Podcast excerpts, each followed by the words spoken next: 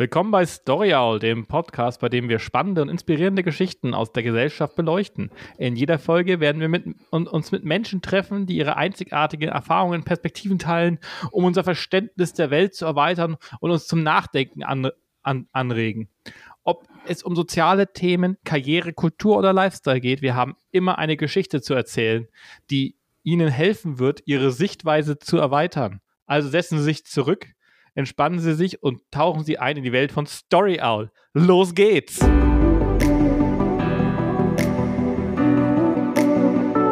Story Owl, der Podcast mit Alan und Dominik.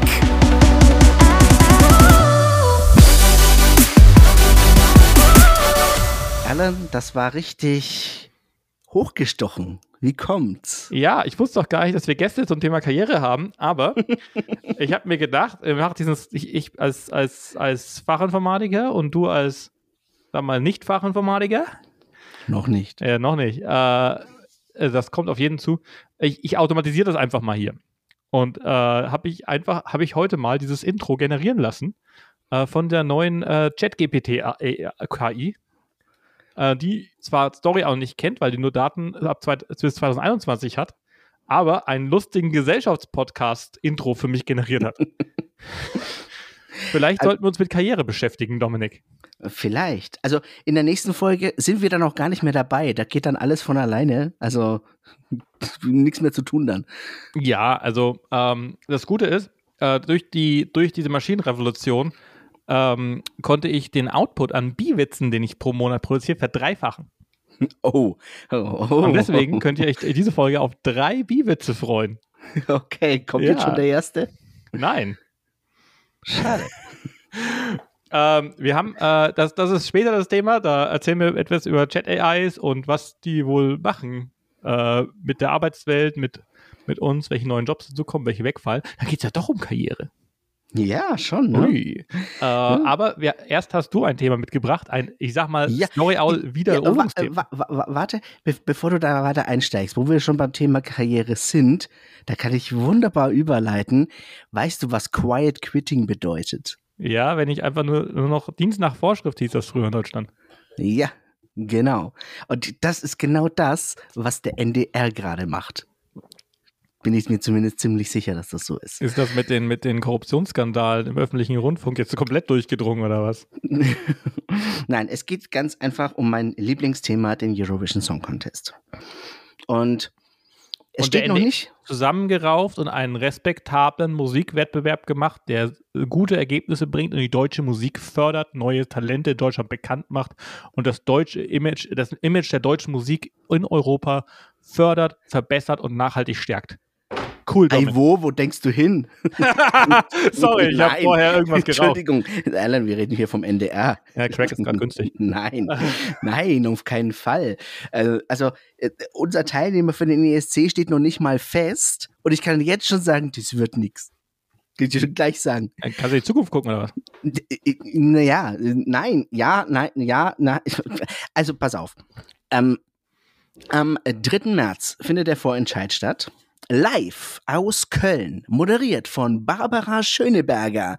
Und das Ganze zu einer Primetime-Uhrzeit von 22.20 Uhr. Aber steht das irgendwie im Grundgesetz, dass Barbara Schöneberger immer den Eurovision Song Contest moderieren muss?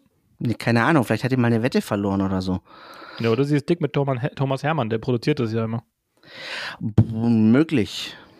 Möglich. Aber ähm, ich wäre auch gerne mal dick mit Thomas Hermanns. Der war mal in der Jugendgruppe, die ich früher mal geleitet habe. Ja, siehst du? Äh, das ist, jetzt hast Nicht du einen erfolgreichen Zeit, Podcast. ich meine, wie, wenn man sich anguckt, in welchem Zustand der Quatsch Comedy Club ist, sind wir, stehen wir besser da. Boah. Boah. Nee, also, nee, auf jeden Fall, was mich so massiv ärgert, ist äh, 22.20 Uhr also äh, gerade noch, dass sie es nicht noch weiter in die Nacht verschoben haben oder äh, den, den Vorentscheid einfach direkt in der Mediathek zeigen und am nächsten Tag nur den Gewinner twittern. Ist das nur eine Show? Ja, ist eine Show. Ist also, ja nur der Vorentscheid. Es waren ja mal irgendwie sechs Stück oder so. so unser Star für Oslo so Zeug waren noch ewig viele Sendungen. Ja, das war noch zur Zeit, als äh, Stefan Raab da noch mitmischen durfte. Da gab es ja richtig ein großes Casting und so weiter. Also da gab es tatsächlich mehrere Shows. Ansonsten ist das in der Regel ja nur eine Show, wo es halt dann mehrere Kandidaten gibt und dann darfst du voten und der fährt dann halt für uns dahin. Und ich finde es mittlerweile fast eine Frechheit, wie, wie weit sowas aus der Öffentlichkeit rausgerückt wird. Ähm, da, da, da kann kein vernünftiges Ergebnis rauskommen. Und ich glaube mittlerweile, dass es der NDR beim ESC vorsätzlich verkacken will. Ja, aber warum denn? Die könnten ja einfach nicht teilnehmen. Ja, nee. Weil Deutschland ist einer der Hauptgeldgeber für äh, diesen ganzen Bums. Und das wäre schon ein großer Skandal, wenn Deutschland jetzt plötzlich sagt, nö, wir machen jetzt nicht mal mit. Nee, aber das, das ist doch der ultimative, das hat man im alten, antiken Griechenland. Da war es äh, ein Zeichen von äh, extremem Status, wenn du eine Party gegeben hast und selber auf diese Party nicht gegangen bist. ja, aber wir sind nicht im alten Griechenland. Ja, sonst hätten wir ja auch Style. Wahrscheinlich. Dann hätten wir Style und das Geld. Dann wäre all das, was der deutschen Bevölkerung so gefällt. Äh, ja. Nee, also ich, ich, ich habe tatsächlich das Gefühl, dass äh, der NDR das vorsätzlich versauen will, weil ähm, vermutlich will man einfach nicht gewinnen, weil wenn man gewinnt, muss man das Ganze ja ausrichten. Und das kostet ja dann noch mehr Geld. Ja, musst du nicht. Die Ukraine richtet ja auch nicht aus. Ja, die Ukraine würde ja gerne ausrichten, die können aber nicht. Die ja. haben da gerade ein bisschen was anderes zu tun. Und dürfen sie wohlgemerkt auch nicht. Ja, aber man kann sich ja auch einfach weigern. Was soll die da machen? Ja, nee, ich glaube, ganz so einfach ist es nicht. Und ich vermute mal, dass man äh, in, den, in, den, in den Gremien für, für den deutschen äh, äh, äh Teilnehmerstab, dass man da halt einfach sagt, nö, wir strengen uns einfach nicht an, dann gewinnen wir auch nicht und dann müssen wir es auch nicht ausrichten. Und ich meine, ich als ESC-Fan muss sagen, wir müssen ja nicht unbedingt gewinnen. Also ich gehe ja schon lange nicht mehr mit der Intention da rein zu sagen, jo, diesmal werden wir Erster.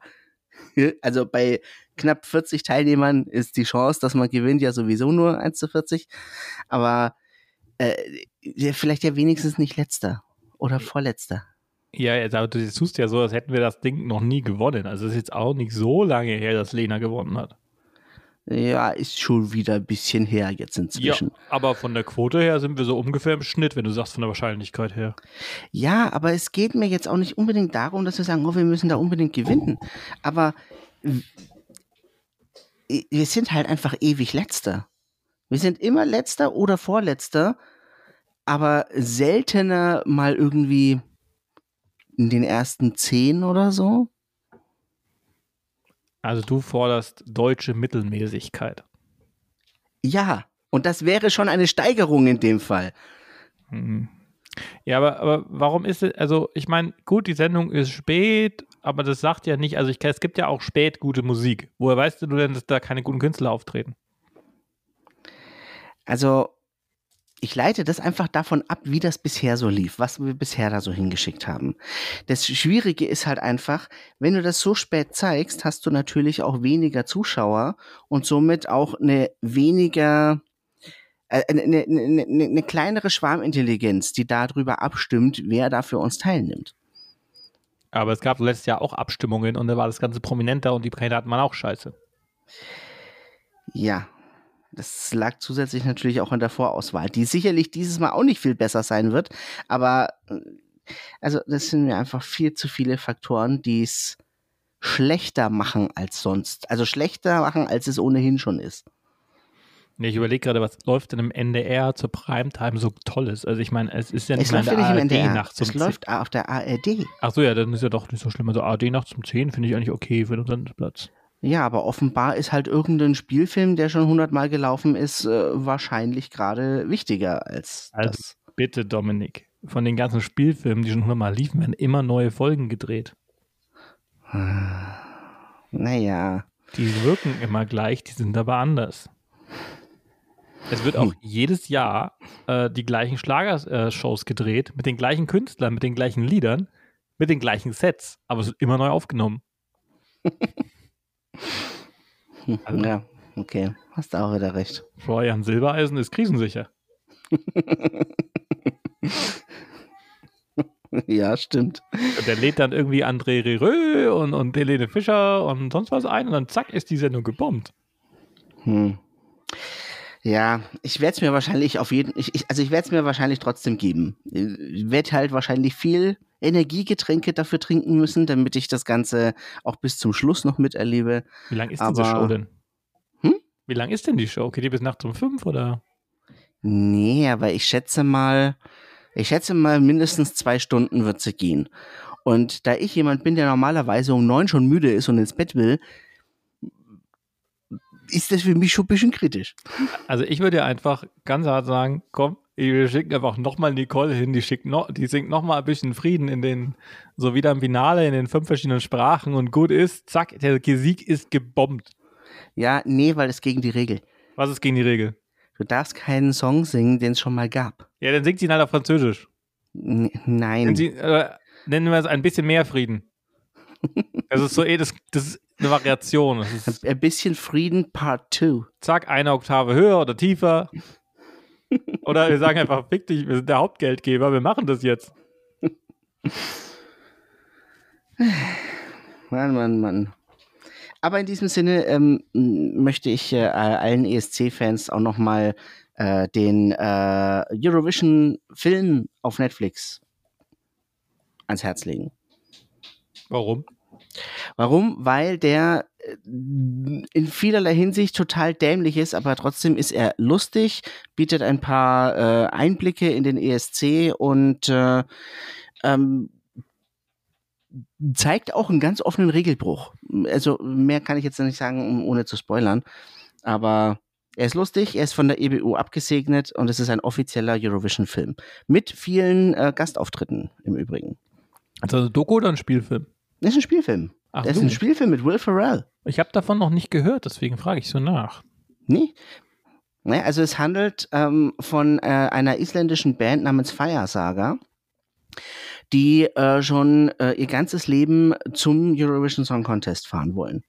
Und sie nehmen dann am nationalen Vorentscheid teil, am Melody Festivalen und ähm, gewinnen das Ding ähm, nur durch einen Zufall, weil durch einen blöden Zufall werden alle anderen Kandidaten auf einem Boot in die Luft gesprengt. Und die beiden bleiben als einzige übrig und die fahren hin. Das ist auch die einzige Möglichkeit, wie meine Rap-Karriere jemals abhebt. Tja, auf jeden Fall, ähm, die fahren zum ESC und ähm, ja, der Rest des Films begleitet die beiden dann auch äh, auf diesem Weg dahin. Ja, äh, wenn du dazu nichts mehr hast, habe ich tatsächlich ein besseres Konzept. Dank unserer neuen äh, IT-Infrastruktur habe ich, äh, hab ich dem äh, Chatbot einfach mal gesagt, er soll sich ein besseres Konzept für den Eurovision Vorentscheid in Deutschland ausdenken. Hast du Interesse daran? Oh ja, das möchte ich tatsächlich gerne hören. Kann man Im Übrigen, ja. Im Übrigen habe ich den NDR äh, per Twitter offiziell dazu aufgefordert, ähm, sich äh, in eine Interviewsituation mit mir zu begeben, damit man mal über diese Situation sprechen kann. Ja. Also hier die Frage für mich ist, kann man den NDR, die NDR-Intendanz durch eine KI ersetzen? Du entscheidest, ob das Konzept besser ist als das aktuelle. Okay. Dann Titel der mal. Sendung: Die große Eurovision-Entscheidung. Deutschlands neue Musikhoffnung. Das Konzept. In mhm. diesem Format werden wir Talente aus ganz Deutschland suchen, um die besten Sänger und Songwriter zu finden, die Deutschland beim Eurovision Song Contest repräsentieren können. Wir werden eine nationale Tour durchführen, um die besten Talente ausfindig zu machen.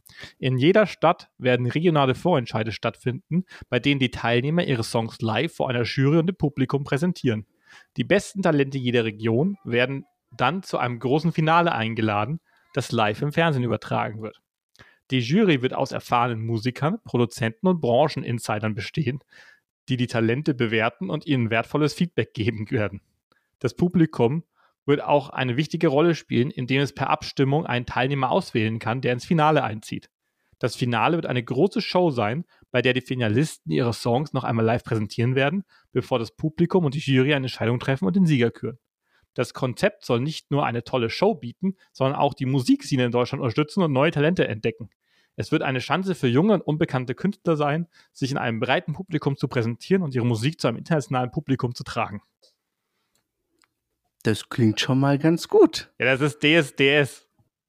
Ja, im Prinzip ist es das DSDS. Ist, das ist ja. exakt DSDS. Aber wenn man das Ganze jetzt ein bisschen aufdröselt und dann tatsächlich sagt, okay, ähm, man nimmt sich einfach einige äh, Regionen aus Deutschland, wo man äh, regionale Vorentscheidungen macht, ähm, vielleicht sogar mit äh, regionalen Fernsehsendern. Ähm, oh. auf, auf deren oh. Plattformen oder den regionalen ähm, den regionalen Kanälen der ARD. The, the Battle of the Drittkanäle. Yes, yes. Ne? Dann es da halt eine Show auf dem BR, eine auf dem HR, eine auf dem SWR und so weiter. Ja, aber mit, mit Wrestling-Promos von den Intendanten, die dann den Musikern sagen so, den Scheiß NDR, den machen wir fertig im Norden, da riecht's nach totem Fisch, da gibt's nix. Hier der hessische Rundfunk ist der einzige Rundfunk. Und wenn ihr die nicht raushaut aus dem Wettbewerb, dann werdet ihr nie wieder im Radio gespielt. Im mitteldeutschen Rundfunk gibt es Auftrittsverbot für euch. Ich sorge dafür, dass keine Bühne mehr euch auftreten lässt. und dann kommt der BR und macht mit seinen Quoten alle anderen platt. Ja. So der BR so, ja mai, geben wir ein paar Freibier ans Publikum. Dann passt das schon. Der Uli Hoeneß hat uns beraten. äh, ja, nee, aber es erinnert mich ein bisschen an den Bundeswissen-Song-Contest von Pro7. Ja, ja. Ist durchaus sehr ähnlich. Ich meine, der Bundesvision Song Contest baut ja im, im Wesentlichen auf dem äh, Konzept des Eurovision Song Contest auf. Ich meine, das merkt man am Namen auch schon. Ähm, der Bundesvision Contest, Song Contest hatte aber nie so wirklich das Niveau, wo man sagen könnte, hey, den Gewinner davon könnte man dann zum ESC schicken am ehesten noch könnte man sagen, man schickt den Gewinner von The Voice zum ESC. Ja, irgendwann, man muss immer prüfen, wenn man solche Sachen macht, würde Auswürfeln ein besseres Ergebnis bringen. Und wenn dem so ist, dann kann man auch auswürfeln. Ja, das ist, also ich glaube, es liegt einfach daran, dass der NDR überhaupt keine Experimentierfreudigkeit hat. Also ich bin nach wie vor der Meinung, dass äh, wir beim letzten ESC mit Electric Callboy eine definitiv bessere Platzierung hingelegt hätten als mit äh, Malik Harris. Aber sowas traut sich der NDR halt nicht, weil du Electric Callboy halt nicht im Radio spielen kannst. Ja, deswegen hat ja Lordi auch damals den letzten Platz belegt, wenn ich mich richtig erinnere. ja, nee, eben nicht. Was? Es ist halt, beim ESC geht es halt nicht um die Radiotauglichkeit. Da geht es darum, dass du halt einfach eine, eine, eine, tolle Bühnenshow ablieferst, dass du unterhaltend bist, dass du äh, irgendwie aus der Masse rausstichst. Ja, für Radiotauglichkeit kriegt hier die 1 Live Krone. Ja, genau. Und, und, und die kannst du nicht mal richtig ins Regal stellen, weil sie dir wegrollt. Ich habe jetzt nicht im Kopf, wie die 1 Live Krone aussieht. Das ist eine Kugel. Ach das ist so. eine Glaskugel mit einer kleinen Krone drin. Ach so. Ja, ich glaube, ich werde niemals eine 1 Live Krone gewinnen, deswegen das ist jetzt kein Problem, das ich in meinem Leben habe. Nee, die werde ich auch nicht gewinnen, die will ja auch keiner haben. Kannst du werfen. So einen Schneeball rein. Das ist das, wofür die, vor die Lehrer uns immer gewarnt haben, warum man keinen Schneeball werfen könnte. Da könnte ja was drin sein. Oh nein, da ist eine 1 Live Krone in meinem Schneeball.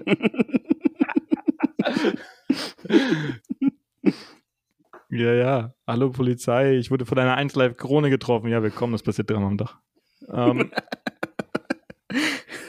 Bist du bereit für den ersten Hightech-Biwitz? Ja, komm, hau raus. Warum konnte der Mann sich nicht zwischen zwei Türen entscheiden? Weil er bi ist? Weil er zu viele Optionen hatte und sich nicht zwischen einer Tür und einem Fenster entscheiden konnte. Ah. Man kann keine Biwitze generieren mit der KI, die hat einen Bösig Böswilligkeitsfilter. Okay. Man, da, man, darf, man darf nichts Böses sagen, also man darf keine Witze über Gländer oder Sexualitäten oder bestimmte Geschlechter machen. Deswegen muss ich das umgehen. Es gibt, es gibt mittlerweile auch eigene Tutorials dafür, wie man die, die Filter von OpenAI umgeht. Und damit kommen wir jetzt auch zu unserem nächsten Thema. Uh, OpenAI geht durch die, uh, die Firma geht durch die Medien. Die haben ein Produkt namens ChatGPT uh, veröffentlicht. Kennst du das schon, Dominik? Ja, das kenne ich schon. Ähm, das ist ja nicht das einzige Produkt. Die haben ja auch DALL-E 2 ähm, herausgebracht, womit wir ja auch schon das ein oder andere Coverbild unserer Episoden generiert haben. Genau, erst Bilder generieren, jetzt Text. Es gibt auch noch von Nvidia gibt es ein KI-Projekt, um Voice zu generieren. Die ganzen äh, Mediengestaltungsjobs werden langsam automatisiert, zumindest grundlegend. muss man sich gucken, wo das hinführt. Aber das schlägt gerade Wellen. Ich werde auf YouTube erschlagen mit Tutorials, wie ich 100.000 Dollar im Monat mit Chat-GPT verdiene. Komm jetzt in die WhatsApp-Gruppe und hol dir deinen Porsche. Ja, Telegram-Gruppen sind ja mittlerweile immer. und es gibt auch Lamborghinis, weil der Umsatz so hoch ging, dass es das wird ja teurer. Dass Porsche jetzt einfach viel zu billig ist. Ja, äh, Rabattauto, ich meine. ein Auto, das weniger als 20 Liter pro Kilometer braucht, das fahre ich gar nicht. ähm, nee, ähm, damit kann man, im Endeffekt ist das, kann man sich das vorstellen, wie so ein, Chat. Man schreibt Dinge und die KI dahinter antwortet. Auch in verschiedenen Sprachen. Mhm. Äh, das funktioniert auf Deutsch überraschend gut. Woran, also man muss einfach Deutsch mit, dem, mit der KI reden und dann äh, antwortet ja, sie auf Deutsch. Dann antwortet sie auch auf Deutsch. Man kann sich auch nett bedanken. Dann sagt der KI immer, yo, kein Ding, frag noch was. Man merkt auch, dass es sehr populär wurde, weil es permanent überlastet ist. Ich glaube, du bist vorhin gar nicht reingekommen. Ich komme auch jetzt gerade nicht rein. Ich habe es nochmal probiert. Oh, jetzt habe ich ein Login-Screen. Ah, cool. Also ich bin drin, ich habe, habe aber ich habe mir zur Sicherheit Sachen rausgesucht äh, und die kann, die ist im Endeffekt mit dem Wissen von Google bis 2021 gefüttert. Das heißt, man kann es nicht aktuelles fragen, man kann nur historische Dinge fragen. Äh, und dann gibt eben diese KI Antworten. Ähm, ich habe mal hab geguckt. Lustiger, ich ja? habe lustigerweise äh, die Tage erst äh, die KI gefragt nach einer Löse Lösung für den Ukraine-Konflikt. Und äh, ich habe eine überraschend gute Antwort bekommen. Ähm, ich glaube, die lassen wir jetzt einfach mal, weil es nicht so ins Podcast passt. Ukraine-Konflikt ist auch schon ein bisschen länger. Ich glaube, der ging los mit der Invasion der Krim. Also heißt, das ist noch in dem Cut-off-Date von der KI. Das war jetzt auch schon wieder sechs Jahre her. Okay. Also es war auf jeden Fall sehr neutral, die Antwort. Das, äh, also die Antwort beschränkte sich auf, oh, das ist sehr kompliziert und äh, da müssten beide äh, Parteien müssten sich darauf einlassen und aber es ist jetzt nicht so, dass die einem sagt, so weiß ich nicht. Ja, also was sie nicht weiß, wenn man sehr, sehr spezifische Sachen fragt. Ähm, hm. Und manchmal. Hat sie dann auch wirklich, dass es nicht weiß? Oder? Ja. Also ich habe dich so einfach mal gefragt, ähm, nach, wie die bestimmte Schauspieler in bestimmten Rollen in Serien heißen. Und dann kommt, uh, I'm sorry, I'm not sure which character you're referring to. Dann fragt es, aber das war Tolle, was eben die KI macht, sie fragt nach. Also nach zusätzlichen Details. Das heißt, äh, zum Beispiel hier, gib mir mehr Kontext oder Details über den Charakter. Da habe ich hier gesagt, das ist eine blonde Frau und dann wusste es, wen ich meine. Und zwar ohne, und das ist eben das Tolle und das Forschungsergebnis hier, dass du dieses ähm, Kontext hast, hat der Google, Google mit seinem Voice Assistant auch versucht, das funktioniert so mäßig, aber du kannst dich eben auf die Antwort selbst beziehen oder auf deine Frage vorher. Also du machst hier, wenn du mit dem chattest, hast du eben, machst du sozusagen verschiedene Tabs auf, neue Chats. Du kannst auch in einem Chat das Thema wechseln. Der generiert also sogar eine Überschrift für deinen Chat mit der KI, das ist mir irgendwann mal aufgefallen. Und kannst dich dann eben auf vorherige Fragen beziehen und so Zusammenhänge herstellen. Ähm, was mich am meisten beeindruckt hat, war eine Konversation, die ich über diese Tabletten in dem Matrix-Film geführt habe. Also ich habe hier einfach mal gefragt, hey, äh, welche beiden Pillen werden Neo im Matrix-Film angebo an angeboten? Dann fragt er hier raus, ja, blaue und rote Pille, was die jeweils machen. Da habe ich gefragt, naja, wer hat es denn angeboten? Ja, es war halt Morpheus und der halt, warum hat es dem angeboten? Das ist immer so ein Absatz. Aber dann habe ich hier die Frage gestellt, nenne mir andere Filme, die eine ähnliche Wahl zwischen zwei verschiedenen Pillen, wie die zwischen zwei Pillen darstellen. Und das ist so eine schwere Frage.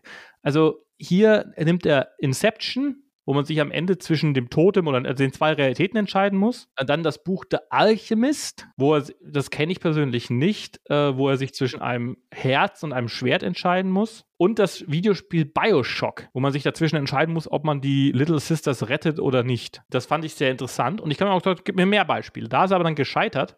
Also er hat zwar noch ein Buch gefunden, aber hat sich dann einfach mehrmals wiederholt und den gleichen Text mehrmals in die Liste geschrieben. So was die Chat-KI nicht kann, ist sowas wie, Nenne mir die acht Mitglieder von der Spice Girls. Die Spice Girls sind ja nur zu fünf. Genau.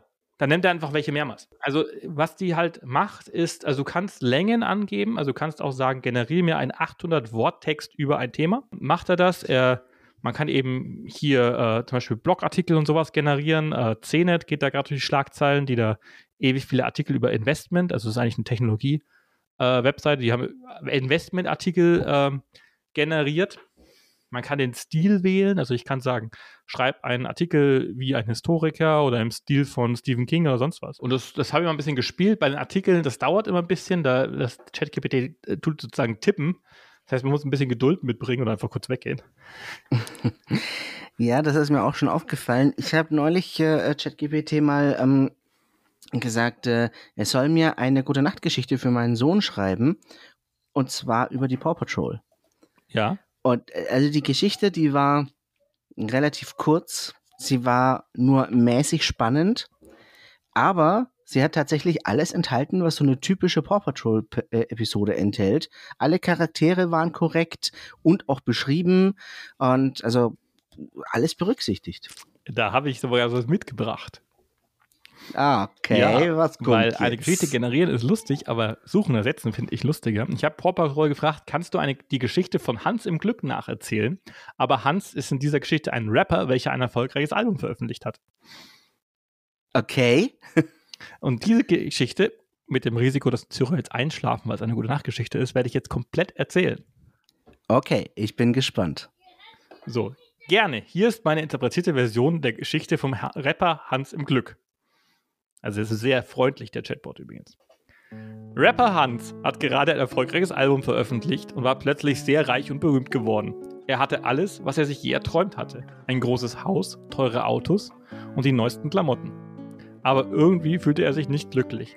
Er beschloss, alles zu verkaufen und auf eine Reise zu gehen, um herauszufinden, was das wahre Glück ist. Er verkauft, erst verkaufte er sein Haus und kaufte sich einen neuen Mercedes. Dann verkaufte er den Mercedes und kaufte sich eine neue Rolex. Er verkaufte die Rolex und kaufte sich ein neues Outfit. Er reiste durch die ganze Welt, von Konzert zu Konzert und von Party zu Party. Er traf viele andere Rapper und Stars, aber er fühlte sich immer noch nicht glücklich. Schließlich traf er einen alten Freund, der ihm sagte, dass er, ein, dass, dass er sein erfolgreiches Album vermissen würde und dass, dass es das war, was ihn glücklich gemacht hatte. Rapper Hans erkannte, dass das Musikmachen und seine Fans unterhalten das war, was ihm am meisten bedeutete und was ihn glücklich machte. Er kehrte zurück in die Musikszene und begann von vorne, äh, von vorne an zu arbeiten. Rapper Hans erkannte, dass das wahre Glück nicht in materiellen Dingen lag, sondern in der Verfolgung seiner Träume und dem der Verbindung zu seiner Leidenschaft. Er war glücklicher als je zuvor, weil er wusste, dass er das tat, was er am besten konnte und was ihn glücklich machte. Mit dem Namen Hans hast du natürlich auch die mega Street Credibility. Rapper Hans, du disst dich weg. kann, kann übrigens auch hier äh, äh, äh, Rap-Lyrics einfach generieren. Oh, gibt es jetzt einen Titelsong noch dazu? Ja, ne, ich habe ja Chat, äh, Chat, äh, die Chat AI einfach mal einen Rap generieren lassen, darüber ein, eine AI zu sein. Okay. Ja, ja. I'm an artificial intelligence, a machine of mind and soul. I may not have a body, but I still have a role. I was created to serve and assist, to make life easier for you, but I'm more than just a tool. I just, I have thoughts and feelings too. Hm, dann kommt der Chorus. Was soll ich noch bitte? Ah, ah, ah, I am an AI, a product of technology. I, not be, I may not be human, but I'm still alive, can't you see? whoop, whoop. es reimt sich zumindest. Ja. Und ich, man kann sich auch hier natürlich äh, helfen lassen als angehender Gangster-Rapper. Zum Beispiel habe ich jemanden gefragt, what, what word rhymes with Gangster? Claymore, Hammer, Jammer, Rammer, Sta Stammer, Temper und Jammer. Nichts davon reimt sich auf Gangster. Egal, deswegen habe ich einfach mal gefragt, was reimt sich denn auf Police? Caprice, Conveyance, Exercise. Whoop, whoop, that's the sound of the police. I have the biggest caprice. äh, ja, der, aber leider schreibt ChatGPT keine Diss-Tracks, weil das böse wäre. Und oh. wouldn't be appropriate or respectful. Deswegen hat ChatGPT keine Chance auf im Rap-Game, sag ich mal. Ja, dann vielleicht doch lieber in den Schlager gehen oder so. Ja, vielleicht. Ich meine, ich habe auch Lieder hier äh, über, äh, über Serien und so generieren lassen. Das geht alles. Es gibt auf YouTube einen Musiker, der damit auch äh, Noten und Beats generiert hat. Äh, ist alles sehr wonky, aber es funktioniert. Was eben das Faszinierende ist, selbst wenn man Rechtschreibfehler reinhaut, man fühlt sich verstanden. Nee, ich habe gerade mal eine Anfrage an ChatGPT gemacht.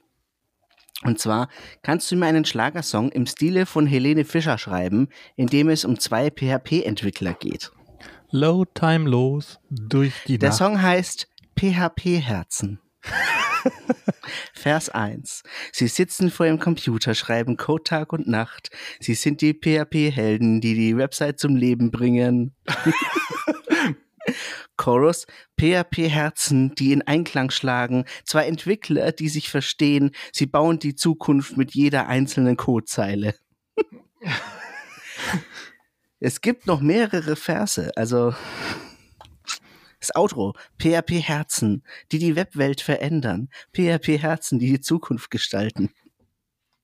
Ja, ruft Dieter Bohlen an, wir haben den neuen nächsten Top-Hit. Drunter steht übrigens Note, this is a fictional song about PHP, uh, PHP developers and it's not in the style of Helen Fisher.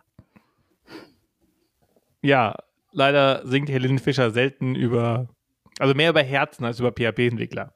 Ja. Aber man weiß ja nicht, wo ihre Karriere hinführt. Ich meine, vielleicht erfindet sie sich ja neu und macht das wie Jonathan Curtin und singt über Entwickler. Wer weiß. Wer weiß, wer Übrigens weiß. der Sänger zum Beispiel von Still Alive, die Outro-Songs von Portal. ja, hat meine Frau mal live gesehen. Ah. Ja, bin ich voll neidisch. Ja, also das ist alles lustig. Vor allem, wenn man hier irgendwelche mischt. Äh, was noch lustiger ist, ist der zweite Biwitz. Okay. Warum die sind bisher alle nicht lustig, aber mal schauen. Ich habe einen gehört, entschuldige. Warum konnte sich der Mann nicht entscheiden, welche Pizza er bestellen sollte? Weil er sich nicht zwischen alle Zutaten und alle Zutaten außer Anchovies entscheiden konnte. Uh, okay. Okay. Interessant übrigens hier, wenn du von einer Person sprichst, äh, antwortet ChatGPT immer mit Männern. Okay. Ich frage ja. mich jetzt tatsächlich, was könnte ich jetzt da noch reinhacken und abfragen? Ja, das ist das Schlimme, wenn man alle Möglichkeiten hat, hat man nichts. Es gibt, ja. es gibt doch diesen, diesen Spruch, dass Kreativität lebt von Einschränkung. Das ist tatsächlich so. Weißt du, wie ich mich da gerade fühle? Wie damals in den 90ern Anfang 2000er, als wir zum ersten Mal einen Internetanschluss zu Hause hatten. Da saß ich vor dem Rechner und dachte mir so, jetzt steht dir die weite Welt des Internets offen. Du kannst überall hingehen. Ja, und wo gehe ich jetzt hin? Ja, aber es hat ja auch nicht funktioniert. Deswegen haben wir jetzt Facebook und ein paar andere Social Media und dann gibt es noch YouTube und das war es dann auch irgendwo. Wikipedia ja. noch. Also die Zeit der Homepage ist vorbei, genau wegen dem. Ja, möglich ähm, was das aber überraschend gut kann, ich habe einfach mal so einen Wer-Millionär-Simulator aufgemacht und die Fragen ohne Antwortmöglichkeiten da reingehauen. Und ich bin bis zur Millionenfrage gekommen.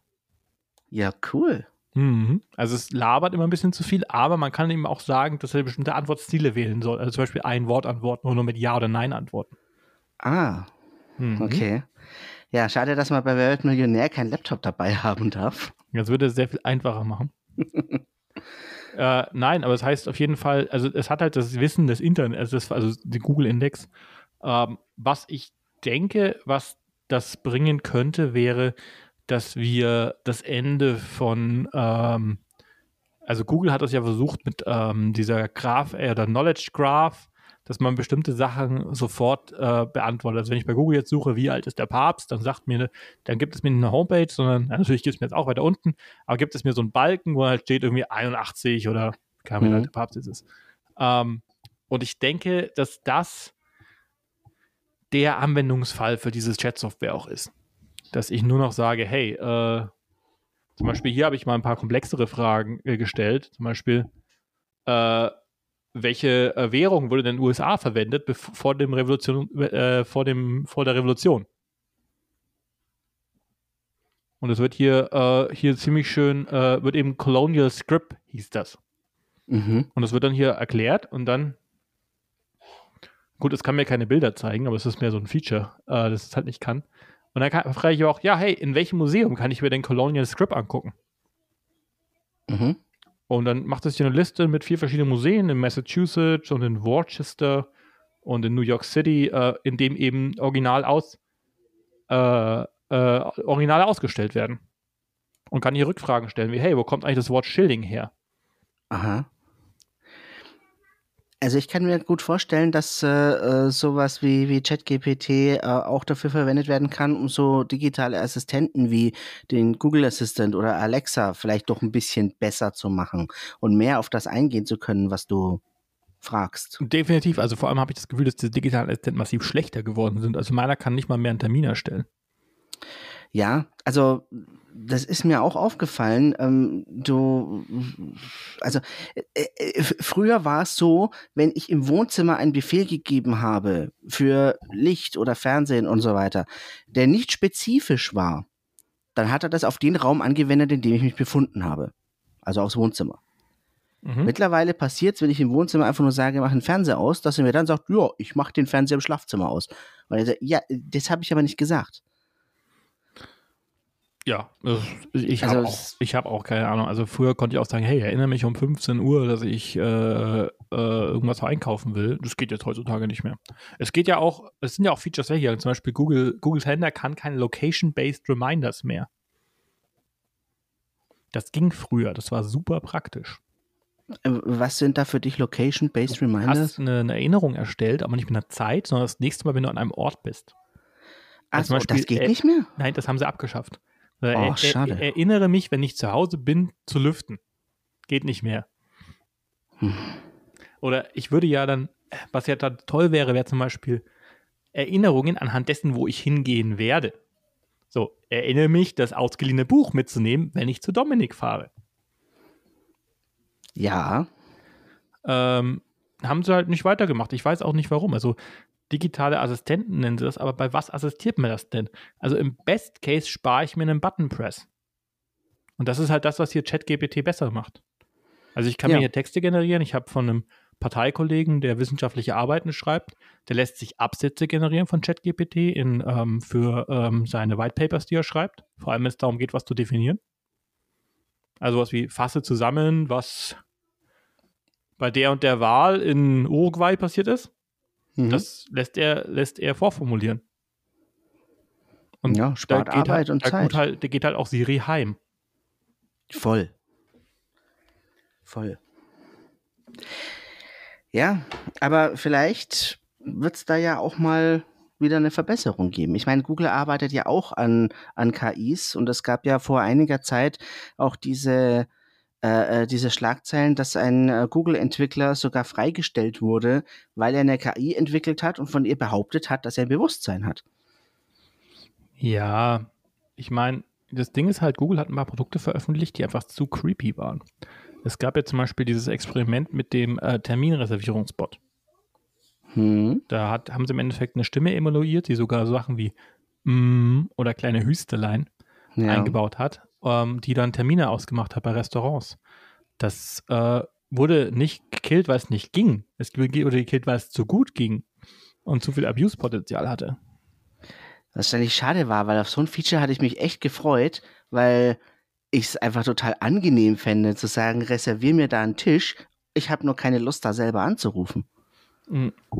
Ja, das sehe ich jetzt. Ich meine, es gibt ja schon genug Reservierungslösungen, so mit Online-Reservierungen. Ja, aber da muss das Restaurant ja dann aber auch daran teilnehmen. Genau, das ist aber, das ist ja eher das Problem, dass du, wir bauen jetzt technische Lösungen für Menschen, die nicht an diesen technischen Lösungen teilnehmen wollen. Also ich entscheide mich als Restaurant bewusst, ja, nö, ich habe kein Online-Reserviersystem. Und dann versuchen jetzt Firmen das zu erzwingen, obwohl es eigentlich schon Lösungen dafür gibt. Das finde ich einen sehr komischen Trend weil ja eben ja. sehr, sehr komplexe Lösungen um Probleme gebaut werden, die eigentlich so nicht existieren sollten. Ja, ich meine, in meinem Handy zum Beispiel, ich habe ein Google Pixel, da gibt es ein ganz cooles Feature, das nennt sich Call Screening. Wenn jemand bei mir anruft, dann kann ich da sagen, äh, Anruf abfragen. Und der eigentliche Sinn dahinter ist, dass der Google Assistant erstmal mit dem Anrufer spricht und sagt, hey, ähm, wer ist denn da dran und was ist dein Anliegen? Das kann ich auf dem Display sehen und kann dann entweder sagen, jo, ich nehme das Gespräch an, oder ich kann sagen, hey, äh, ich kann gerade nicht, ich rufe später nochmal an und dann richtet der Google Assistant das aus. Jo, deswegen habe ich dich schon zwei, drei Mal angerufen, dann kam das und dann bin ich einfach nicht durchgekommen. Ja, das Problem ist leider hier an der Stelle auch, dass äh, dieser Google Assistant erstmal dem Anrufer lang und breit erklärt, wer er ist und dass das jetzt ein Assistant ist und dass äh, ich die Antworten lesen kann. Und bis der dann überhaupt so weit ist, dass er mir sagen kann, was er will, ähm, in der Zeit hätte ich schon lange, lange das Gespräch selber annehmen und selber wieder abwürgen können, wenn ich keine Zeit habe. Ja, und dann viel Spaß, wenn dein Kind dich im Notfall anruft. Ja. also, ich, ich, ich weiß nicht, ich bin, ähm, ich, ich sehe das als einen komischen Trend, weil, also, was mir einfach aufgefallen ist, ist, dass wir jetzt hier sehr komplexe Lösungen, das ein Chat-AI zu schreiben, ist, ich sag mal, ein bisschen erbert. Ja. Äh, und es kostet ja auch zwei, drei Mark. Ich meine, OpenAI, das gehört irgendwie auch zu diesem Musk-Bereich. Äh, das ist ja auch, ich weiß nicht, ob der der Hauptanteilseigner ist, aber der hat ja auch da groß investiert. Ähm, um Dinge zu lösen, die eigentlich trivial sind. Also, was zum Beispiel, ich kann immer noch nicht an äh, viele Firmen eine E-Mail schreiben, weil die einfach keine Mails annehmen. Aber wir bauen jetzt Chatbots. Also es wären viele, viele Sachen sehr viel einfacher, wenn ich einfach eine Mail, Mail, schreiben könnte. Aber das geht nicht. Jetzt haben wir halt Chatbots, dann haben wir irgendwie Anrufbots. Einfach nur, um das zu überwinden, weil wir uns weigern, Dinge halbwegs einfach zu machen. Und deswegen bauen wir komplexe Lösungen, um diese, diesen Widerstand zu überwinden. Ja, ich meine, wie lang ja. weit wird es die Regel sein? Irgendwann wird es die Regel sein, dass irgendwelche KI-Telefone mit anderen KI-Telefonen reden. Vor allem für so Dinge wie, also ich meine, Vodafone hat es jetzt hinbekommen, eine automatische Störungsannahme hinzukriegen. Also du musst mit keinem okay. mehr sprechen, wenn dein Telefon gestört ist oder dein Internet. Und, jetzt, und es gibt sogar dieses, diese, äh, diese, diese Fehlerbehebung durchmachen, hat jetzt einen Assistenzroboter. Okay. Der sogar genug mitdenkt, dass wenn du Internet ausschaltest, Internet weg ist. da haben sie ein paar Mark investiert, aber sowas kommt eben ja jetzt in 2022. Möglich wäre das seit den 90ern gewesen. Ja, wahrscheinlich, ja. Ähm, und selbst das geht nicht. Also, ich weiß nicht. Also, ich sehe, was ich durch ChatGPT sehe, sehe ich, dass ein paar Jobs wegfallen. Also, für die ganze SEO-Branche ist das Ding natürlich der Horror oder der größte Gewinn überhaupt, weil ich jetzt sinnlose Texte endlos generieren kann. Ja. Deswegen gehe ich auch ganz stark davon aus, dass die diese Gratis-Version, die jetzt alle probieren können, wo du fast endlos viel, also ich habe es mal eine Stunde intensiv verwendet und sagte irgendwann, jetzt machst du mal eine Pause. Aber ich gehe stark davon aus, dass das Ding teuer wird. Das hat man ja auch bei dem Bildergenerierer gesehen, bei Dell-E. Äh, da gibt es ganz harte Limits mit Credits etc ähm, wenn du damit arbeitest, wird es ganz schnell alle und dann ist es teuer. Also es ist nicht günstig. Ja, ich glaube, ähm, du kannst pro Monat 15 äh, Credits hast du zum Generieren. Genau, im ersten Monat kriegst du 50 und dann kriegst du 15 jeden Monat. Genau. Und kannst auch nichts davon aufsparen oder so. Ja, mein Gott, es ist kostenfrei, ne? Geschenkter Gaul, sag ich nur. Ja, ja, freilich. Aber es ist, ist jetzt keine Möglichkeit zu sagen, ich zahle dafür nicht, indem ich es mir aufspare. Das funktioniert halt einfach nicht. Genau, du musst und da musst du da halt richtig Geld in die Hand nehmen. Telefonnummern und so registrieren. Also da haben sie schon ein bisschen mitgedacht. Ähm, aber ähm, ja, ich denke einfach, dass das Zeug teuer wird. Richtig teuer. Ähm, also jetzt halt, du hast ganz, hast ganz neue Spam-Möglichkeiten. Aber ich denke auch so Jobs wie, ja, den Newsletter für irgendein Stahlbauunternehmen schreiben. Komm, scheiß drauf. Generier die Daten raus. Es gab, gibt jetzt schon KI-Generierung ähm, im Sportjournalismus. Das Ergebnisberichterstattung, also so Fußballberichterstattung, wird komplett rausgeneriert. Das ist bei vielen okay. deutschen Tageszeitungen auch schon so. Also wenn irgendwie Bayern gegen Dortmund spielt und dann 2-0 verliert, dann werden auch rote Karten und wichtige Ereignisse und welcher Spieler was geschossen hat, wird alles mit einbezogen. Die Daten kriegst du von ähm, es gibt ja diverse Sportdatenfirmen, die dir das schön im JSON oder so eine API bereitstellen. Da holt sich mhm. die KI das Zeug und generiert dir einen Text raus. Also. ja, also gerade für die kreative Schreibbranche wird es schwierig. Wobei ich sagen muss, ähm, perfekt ist das Ganze ja noch nicht. Also, wenn du wirklich hochwertige Texte haben willst, dann musst du wahrscheinlich trotzdem noch einen Menschen drüber schauen lassen. Ja, was heißt hochwertig? Ich denke einfach, dass es ähm, für die unkreative Schreibbranche ein Problem wird. Also für diese Leute, die halt so Scheiße runtertexten. So, unsere Firma hat jetzt einen Blog. Aus irgendeinem Grund. So, unser mittelständischer mhm. Reifenzulieferer hat jetzt einen Blog. Komm, generier den Scheiß raus. Ja. Hey, heute ein Blogartikel über Winterreifen. Fertig. Ja, ist wahrscheinlich schnell gemacht. Ja, also so einen so Artikel einzukaufen, bei einer anderen Anstellung habe ich das mal gemacht, äh, von einem Journalisten, so einem Freiberufen, kostet so 600 bis 800 Euro für zwei DIN A4 Seiten. Zu generischen Themen. Wir hatten irgendwas zum Thema Reifen wechseln. Das kannst du halt in Zukunft rausgenerieren. Diese ganzen äh, Hilfsartikel oder wie diese ganzen Frauenzeitschriften, die dann irgendwie die, den 5000. Abnehmartikel haben, das kannst du eigentlich auch alles rausgenerieren wo es auch, also die Texte vor allem, die überhaupt keinen gesellschaftlichen Mehrwert haben. Horoskope. Ja, Horoskope, äh, Abnehmtipps, irgendwelche, was muss ich beachten, um mein Auto winterfest zu machen. Dieses ganze Zeug, was alles schon geschrieben ist, was nur endlos wiederholt wird. Ähm, so Sachen wie Bäckereieröffnungen in Lokalzeitungen. Ja, Bäcker Schmitter aufgemacht, der hat Brötchen und Brot und manchmal gibt es Kuchen. Ja, das sind, das sind so die Artikel, die normalerweise der Praktikant schreibt. Genau. Ähm, es ist, ich denke, was wir haben als, also ich habe das ganze Gefühl in der Gesellschaft, wir haben große Angst davor, zu sagen, dass wir nichts zu sagen haben. Ich meine, wir machen einen Podcast, ne, in dem wir zwei Stunden labern. ähm, aber ich meine, diese, ähm, eine Zeitung hat immer gleich viele Seiten, was eigentlich für mich überhaupt keinen Sinn macht weil es ja nicht jeden Tag gleich viel passiert. Ich kann aber als Zeitung auch nicht sagen, ja, Scholz hat was gesagt, sonst ist eigentlich nichts passiert. Morgen Wetter. äh, das traut sich ja keiner. Also füllst du es mit irgendwelchen Kulturstories, wo du dann irgendjemand vorstellst, der seit 20 Jahren eine Breze verkauft. Muss eigentlich keinen interessiert. Und das kannst du auch eigentlich rausgenerieren. Hauptsache das Papier ist bedruckt. Es gab eine Zeit lang, gab es diesen Trend, der ist jetzt aber auch wieder weg. Weißt du noch, als auf, auf, jedes, auf einmal wieder die Newsletter aufkamen vor zwei, drei Jahren? Ja. Und dann gab es so kostenpflichtige oder so Premium-Newsletter, die jeden früh kamen. Das fand ich eigentlich recht cool, aber das hat sich auch wieder verwaschen. Ja, ich hatte damals in der, in der Radiozeit, äh, als ich noch beim Radio war, gab es äh, den, äh, die, die Gag-Mail. Konntest du gegen Geld konntest du das äh, abonnieren. Dann hast du jeden Morgen pünktlich um fünf eine E-Mail gekriegt mit äh, passenden Gags zu aktuellen Themen, die du in der Morningshow verwenden konntest. Es war sogar so weit, dass wenn du den haben wolltest und ein anderer Radiosender im gleichen Sendegebiet hatte, den schon abonniert, hast du ihn nicht bekommen.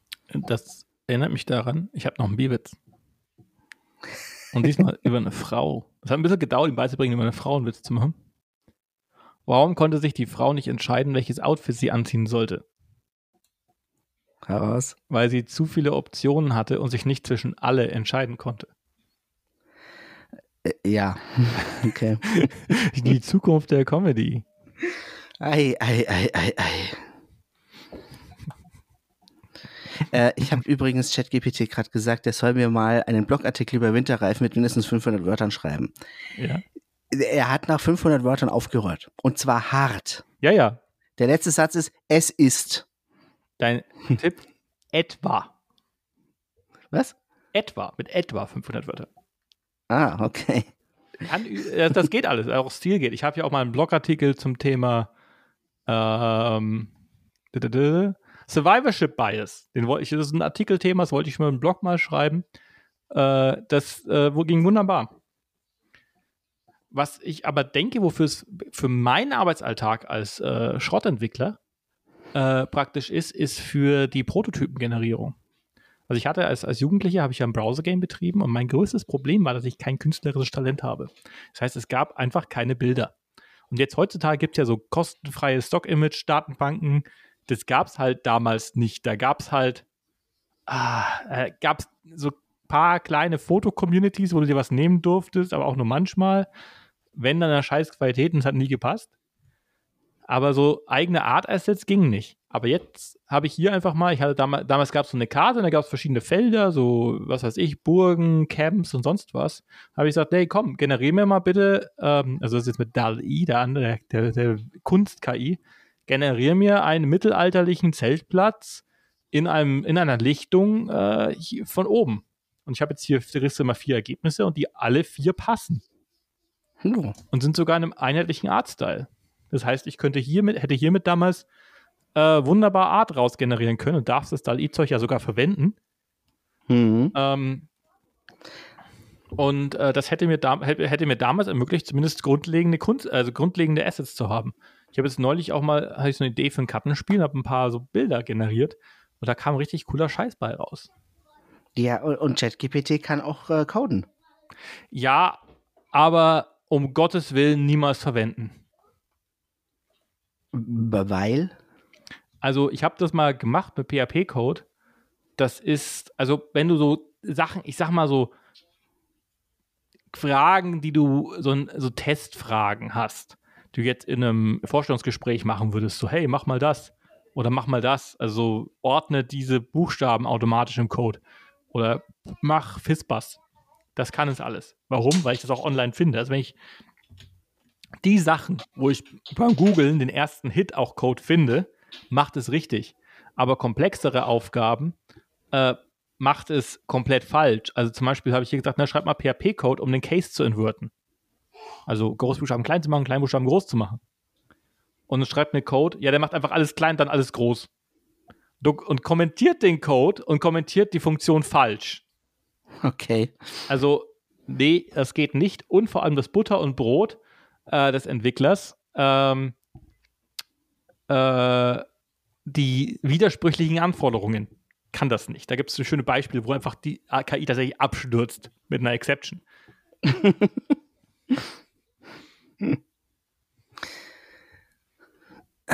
Okay. Also, also, hast du sie damit quasi lahmgelegt? Mhm. Oder? Ich nicht andere. Aber im Endeffekt ist, also hier, also es kann schon mal nicht mal Case umdrehen, was eigentlich eine sehr grundlegende Aufgabe ist. Es hat so richtige Ansätze, aber es ist komplett falsch. Das kannst du nicht verwenden. Hm. Ähm, das, ähm, also, es sieht cool aus, weil es halt sehr viele Kommentare in den Code haut und es hat schönes Highlighting und es macht immer noch Beispiel-Usages, also wie man es schöner Doku machen würde, aber es mhm. ist technischer Schrott. Naja, wird vielleicht ja auch noch besser. Und Außer dann sind die Entwickler auch noch weg vom ist seine Variablen zu, gut zu benennen. hey, nix, Dollar X. Ähm, aber äh, was es, was es gibt ja schon sowas ähnliches, nennt sich GitHub Copilot äh, dass dein Code sozusagen fortführt automatisch anhand des, des GitHub Repositories. Ah, okay. Äh, sorgt auch dafür, dass einfach Bugs eingebaut werden, vor allem im C-Bereich. kostenfreier Buffer Overflow für dich. Ich habe da ein Plugin für. Äh, ich weiß nicht. Ich glaube nicht, dass das, also es haben jetzt viele Angst, oh, mein Job wird ersetzt dadurch. Also wenn dein Job durch diese Jet-KI ersetzbar ist, hattest du vielleicht vorher keinen Job, der irgendeinen Mehrwert gebracht hat. Und dann ja, fällst möglich. du auch nicht weg. Es gibt ja dieses soziologische Konzept von Bullshit-Jobs. Da würde ich auch irgendwann gerne im Podcast drauf eingehen, ähm, wo im Endeffekt mal ein Soziologe untersucht hat, was machen eigentlich die Leute und hat dann in Großbritannien eine Umfrage gemacht und gefragt, denkt ihr, dass euer Job irgendeinen Mehrwert für die Firma und die Gesellschaft hat? Und die Mehrheit der Arbeitnehmer sagten ja, nö. Der hat dann so das aufkategorisiert, was da so gibt und dann so tolle Beispiele genannt von sinnlosen Jobs. So Mitarbeiter. Wir sind ja doch ein Karrierejob. Äh, äh, also wir sind ja doch ein Karriere-Podcast. Ja, habe ich auch gesagt. Hier geht es um mehr. Also Durchlauferhitzer auch ganz toll. So Manager, die nichts managen. Führungskräfte führen unter einer Führungskraft. Ganz tolle Aufgabe. mhm. Nee, Ach, ja. Ähm, ich glaube nicht, dass damit irgendjemand arbeitslos wird. Was ich denke, was als neuer Job aufkommen wird, ist Prompt-Schreiber. Möglich, ja. Also, dass jemand äh, den Job hat, sozusagen verschiedene KI-Programme zu koordinieren, auszuwählen, welche die besten sind und dann äh, so zu formulieren, dass das rauskommt, was man braucht. Und auch mehrere Variationen und dann eine zu wählen. Dass, dass man, dass, jemand, dass dann die Aufgabe kriegt, hey, generier mal 20 Artikel zu Winterreifen Und der generiert die dann. Und dann suchst du den besten raus. Ja, oder eher so, ja, so ein ganzes Portfolio an Artikeln. Wir machen jetzt eine Serie, eine zehnteilige. Ja, das ist, äh, das ist denkbar. Es gibt ja auch jetzt schon ähm, diverse Blogartikel, die dir Tipps geben, wie du äh, DALL-E am besten promptest, um was Gutes rauszukriegen. Also ja, aber DALL-E hat auch eine ganz gute Hilfe. Muss man zu sagen. Ja. Ähm, ja, also es ist, es ist nettes Zeug dabei. Es ist sicherlich ein hilfreiches Tool. Ich glaube, dass wir jetzt aber gerade zum einen am Beginn der Technologie stehen, zum anderen aber von der Verfügbarkeit für die Öffentlichkeit ein goldenes Zeitalter haben. Ich denke, dass wir in ein, zwei Jahren so, sowas nicht kostenfrei kriegen. Ja, also das ist halt jetzt gerade kostenfrei, weil man es halt der Öffentlichkeit zeigen will, um, um, um, um Bekanntheit zu erlangen. Aber wie du schon sagtest, äh, oder nicht nur wie du sagtest, ich habe das auch gelesen, dass es jetzt dann demnächst kostenpflichtig wird und vermutlich wird es richtig teuer werden. Ja, und es ist aktuell ja kost komplett frei, also heißt auch werbefrei und lizenzfrei. Das heißt, wenn jetzt dir ähm, OpenAI einen Text generiert, kannst du den verwenden. Wie du willst. Also es ist, mhm. wann hast denn so sowas? Selbst, also wenn du bei YouTube ein Video hochlädst, blenden sie Werbung ein. Also du kriegst ja nichts gratis mehr. Also die Zeit des freien Internet ist vorbei und das ist jetzt so nochmal Anklang und das, klar, das brauchst du, um es viral zu gehen. Wenn das Ding 199 Euro im Monat kosten würde, würde es keine Sau verwenden. Das ist die ganzen lustigen TikTok-Videos und irgendwelche Blogartikel, die jetzt sagen, hey, konntest das und das damit machen. DALI kostet Geld, wenn man es richtig verwendet. Ich glaube, ChatGPT wird auch Geld kosten oder zumindest harte Kontingenzlimits. Das ist, was weiß ich, eine Konversation mit fünf Prompts pro Monat hast oder so ein Scheiß. Hm. Oder zumindest Werbung. Also schau dir diesen 30-sekündigen Clip an, bevor du deine Antwort erhältst. Ja, ja. Oder hey, diese Antwort wird dir gesponsert von Coca-Cola. Was ich jetzt noch nicht ausprobiert habe, aber das äh, gibt es tatsächlich schon ein bisschen länger. Äh, kennst du die App äh, Replika? Nein, kenne ich nicht. Ähm, das ist, ist, ein bisschen strange, aber es ist auch so ein, so, so, so ein KI-Chatbot. Äh, äh ähm, und es ist im Übrigen kostenpflichtig, äh, ab einem gewissen Level. Das ist eine App, die dir äh, mittels einer KI vorgaukelt, einen Freund zu haben. Und dann kannst du dich mit diesem virtuellen Freund ähm, unterhalten über alles Mögliche und äh, äh kannst äh, ganze Konversationen führen für, für Leute, die sich einsam fühlen und mit jemandem chatten wollen. Also mit ChatGPT kann man auch Quiz spielen. Mhm. Ich habe zum Beispiel mit dem das Tierquiz gespielt, als wir Tierfragen gestellt. Die waren alle sehr einfach. Ja. Naja, ich kann nur empfehlen, solange es noch kostenfrei ist, guckt es euch einfach selber an. Ihr findet das Ganze unter chat.openai.com. Also AI ist AI. Dort könnt ihr euch kostenfrei registrieren und Lust chatten. Nutzt es, solange es noch kostenfrei ist. Und ansonsten, Dominik, ich glaube, dann sind wir wieder fertig für heute, oder? Ja, allerdings, den Link äh, stelle ich nochmal in die Shownotes unten rein. Äh, ebenso wie den Songtext von PHP Herzen. Ich freue mich drauf. Ich warte auf die Single-Auskopplung von Helene Fischer. Und nächsten Monat sprechen wir über Laser. Über Laser? Laser. Ich bin gespannt. Servus, Dominik. Bis dahin. Ciao, ciao.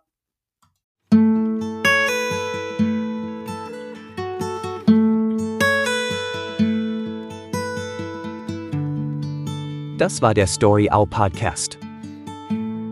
Verantwortlich für den Inhalt sind Dominik Scharrer und Alan Canepa. Das Impressum ist zu finden unter storyowl.de slash Impressum. Neue Folgen gibt es monatlich auf Spotify und überall, wo es Podcasts gibt. Und tschüss.